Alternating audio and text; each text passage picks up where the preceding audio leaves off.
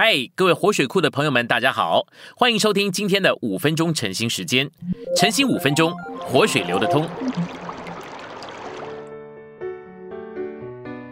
我们今天有两处的经节，第一处的经节呢是河西阿书十一章四节，我用慈神爱所牵引他们；第二处是马太福音四章十九到二十节，耶稣对他们说：“来跟从我，我要使你们做得人的渔夫。”他们就立刻撇下网，跟从了他。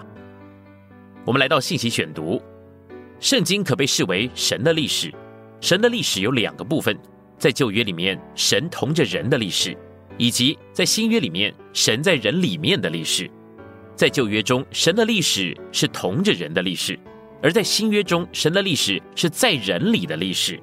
因为这个历史关系到神与人是一，因此。神在新约中的历史，乃是在人性里的神圣历史。在何西阿书十一章四节，雌神也就是人的神，爱所这个词指明了神用他神圣的爱来爱我们，不是在神性的水平上，乃是在人性的水平上。神所用来借以牵引我们的绳子，包括基督的成为肉体、人性的生活、定死、复活和升天。借着基督在他人性里的这一切的步骤，神在他救恩里的爱才临到我们。基督丰满的执事，在第一个成为肉体的时期中，将无限的神带到有限的人的里面。这乃是我们今天的新语言：神是无限的，我们的人是有限的。基督丰满的执事，在第一个成肉体的时期中，也将三一神与三部分的人连结并调和在一起。三一神很奥秘。而三部分的人也相当的费解。如果只说基督将神与人连结并调和在一起，这还比较容易。但是照着神圣奥秘范围里面的新文化中的新语言，我们必须说，基督乃是将三一神与三部分的人连结并调和在一起。论到三一神，父是源头，子是显出，灵是进入；论到三部分的人，灵在最里面，魂居中，而体在最外面。基督丰满的执事，在第一个成肉体的时期之中，也借着他芬芳的美德，在他的人性里彰显全备之神丰富的属性。基督人性的美德是芬芳的，谁也无法否认。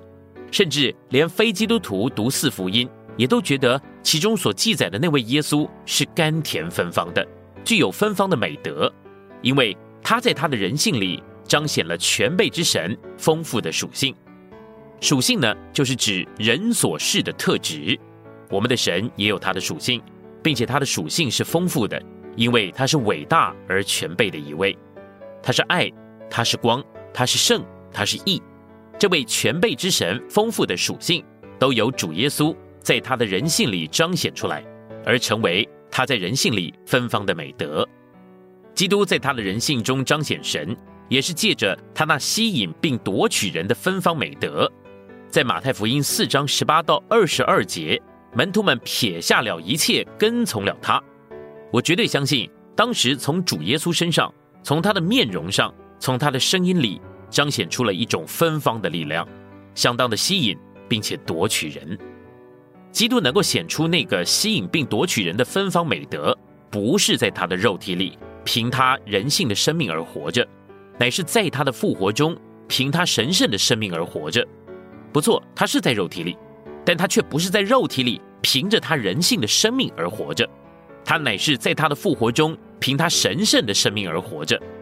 今天我们这些神人可以离开这个肉体的范围，而进入复活的范围里，在复活中，就是在那神圣奥秘的范围中，凭着神圣的生命而活着。